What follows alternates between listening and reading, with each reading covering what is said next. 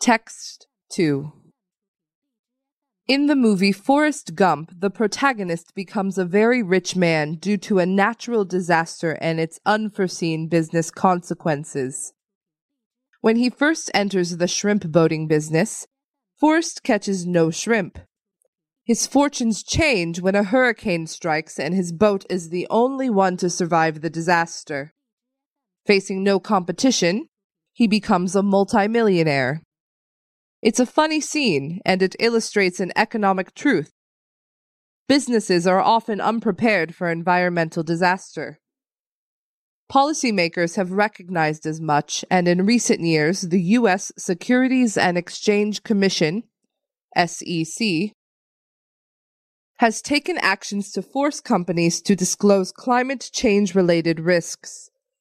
The Trump administration has threatened to roll back those requirements, which would hurt companies, investors, and consumers.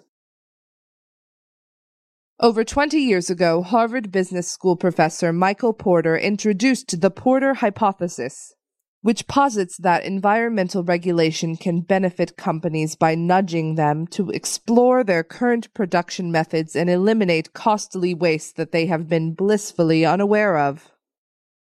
Nobel laureate Herbert Simon's model of bounded rationality in decision making explains how this could work. In Simon's model, decision makers face costs when taking an action, and this makes them stick to business as usual.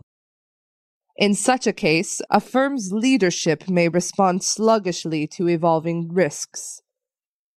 If that's true, a strong nudge by government could encourage such a company to change its ways, resulting in better environmental and financial performance. The SEC has recognized this point. In 2010, it issued a planning document asking publicly traded companies to disclose their climate exposure risk. But given the administration's general deregulatory bent and refusal to recognize the existence of climate change, the fate of the climate disclosure requirement suddenly appears less than certain. If major corporations are not prepared for emerging climate risks, then the country's economic performance could suffer during times of extreme climate shocks. In contrast, if companies are required to disclose their climate risk exposure, as the SEC had planned, then this would be reflected in asset prices, which would incentivize companies to build up their climate resilience. The optimistic claim represents a restatement of the original Porter hypothesis.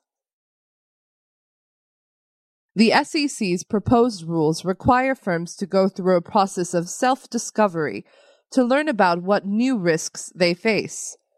For firms that have already gone through this process privately, the regulation will not lead to new information for the firms themselves, but by having to disclose the information. Shareholders and potential investors will be better informed.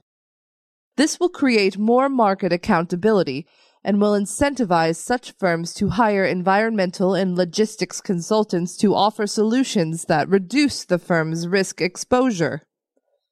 In this sense, the SEC disclosure rules will help to accelerate adaptations so that fewer sectors will be vulnerable to extreme weather events.